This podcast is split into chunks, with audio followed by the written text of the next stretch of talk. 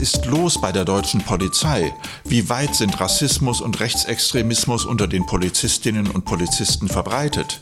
Im September 2020 flog in Essen eine Chatgruppe auf, die rechtsextreme Inhalte verbreitete. Mehr als 200 Verdachtsfälle, 25 suspendierte Beamte. Wie reagiert die Gewerkschaft der Polizei auf die Vorwürfe von Rechtsextremismus und Rassismus in der Polizei? Das frage ich Dietmar Schilf, den stellvertretenden Bundesvorsitzenden der GdP. Herr Schilf, wie haben die Polizistinnen und Polizisten, mit denen Sie in letzter Zeit gesprochen haben, auf das Thema Rechtsradikale in der Polizei reagiert, als die Chatgruppe in Essen im September vergangenen Jahres aufgeflogen ist? Erstmal muss man feststellen, dass bei fast 300.000 Beschäftigten der Polizei die Mehrheit der Kolleginnen und Kollegen vernünftig sind, klar denken und radikalen Einflüsse auch ablehnen. Und sie sind natürlich schockiert, dass offenbar es doch einige Kolleginnen und Kollegen gibt, die in Chatgruppen sowas verbreiten. Feststellen muss man aber auch nach Essen, dass dort ja sehr viele Kolleginnen und Kollegen, die suspendiert worden sind, wieder in den Dienst reingekommen sind, weil sich die Vorwürfe nicht strafrechtlich erhärtet haben. Dennoch ist natürlich eine Verteilung von irgendwelchen unsäglichen Spots, Videos etc. nicht haltbar. Bei diesen Chat-Inhalten fragt man sich, haben die denn gar kein Geschichtsbewusstsein? Wissen die denn gar nichts über den Nationalsozialismus? Lernen Polizistinnen und Polizisten denn dazu nichts? Wir sind diejenigen, die Fahrten durchführen nach Auschwitz mit Jugendorganisationen, wo wir uns mit dem Thema Nationalsozialismus, welche Verantwortung hat die Polizei dieser Zeit gehabt, um daraus zu lernen und deutlich zu machen, den jungen Kolleginnen und Kollegen in der Gewerkschaft in der Polizei, dass man immer sehr gewappnet sein muss, was diese Verschwörungstheorien und Positionen anbetrifft. Beschränken sich die Aktivitäten der Gewerkschaft der Polizei auf solche Einzelaktionen oder haben Sie auch schon auf Bundesebene die Kolleginnen und Kollegen für das Thema Rechtsradikalismus sensibilisiert? Wir haben uns ganz konkret 2019 auf einer großen Fachtagung beschäftigt mit dem Thema rechtes Gedankengut, und auch mangelnde Distanzierung von einigen wenigen Polizeibeamtinnen und Polizeibeamten dazu.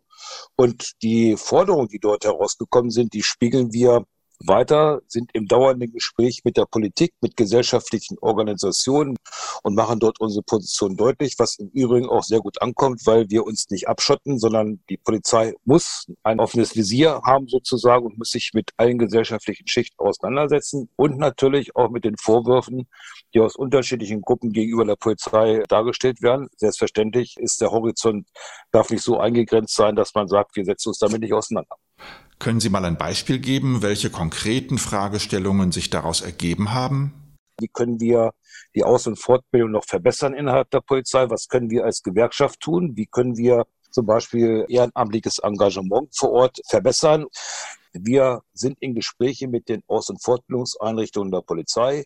Wir reden mit allen Fraktionen, mit allen demokratischen Fraktionen in Land- und Bundestagen. Dafür ist die AfD bei uns ausdrücklich ausgeschlossen, weil sie Gewerkschaften nicht wollen, weil sie Solidarität nicht wollen, weil sie sich gegen Frauenrechte aussprechen und auch Verschwörungstheorien jetzt ganz aktuell ja bei den sogenannten Querdenkern auch in der Öffentlichkeit publizieren. Ganz konkret gibt es Papiere zum Thema Extremismus, Rechts- und Linksextremismus, wobei wir die beiden Sachen auch nicht miteinander vermengen wollen, aber dennoch ist es so, dass wir dort sehr aktiv sind und Gespräche mit Politik und mit der Polizeiführung durchführen. Mit anderen gesellschaftlichen Gruppen reden ist ja eine feine Sache. Doch wie wirken Sie in den polizeilichen Alltag hinein? Was sind da Ihre Anregungen? Wo wir sehr drauf schauen müssen, ist, was passiert im täglichen Dienst. Und deswegen ist die GDP auch diejenige, die gesagt haben, neben einer Studie, wie ist der Rassismus in unserer Gesellschaft verankert, müssen wir uns beschäftigen mit dem Thema Belastung der Polizei in welchen Bereichen sind Kolleginnen und Kollegen die ganze Zeit eingesetzt, wo Brenn- und Schwerpunkte sind. Es gibt halt Rückmeldungen und Situationen in der Polizei, wo man gleich als Rassist bestimmt wird. Und da muss man die Kolleginnen und Kollegen in die Lage versetzen, darauf zu reagieren, demokratisch, sozial gerecht und auch mit Argumenten darzustellen, dass das letztendlich nicht der Fall ist. Und das muss noch intensiviert werden. Also mit Migrantengruppen auch sprechen, mit denen zusammen meinetwegen kochen. Gibt es ja auch gute Dialoge, wo man was machen kann. Deswegen glauben wir, dass unser Vorschlag, die Belastung der Polizei, mehr in den Fokus zu den äh, wissenschaftlichen Betrachtungen, die ja überall durchgeführt werden, ist das der richtige Punkt, das zu machen. Und da muss die Politik natürlich reagieren. Die Bürgerinnen und Bürger sehen Videos von massiver Polizeigewalt in den USA und auch die Politik in Deutschland sieht das Thema zunehmend kritisch. Wie werden Sie dem begegnen, damit die Bevölkerung ihr mehrheitlich großes Vertrauen in die Polizei behält? Wichtig ist uns deutlich zu machen, dass natürlich die deutsche Polizei, die nach unserer Auffassung nach demokratischste, rechtsstaatlichste Polizei der Welt ist und mit USA nichts zu tun hat.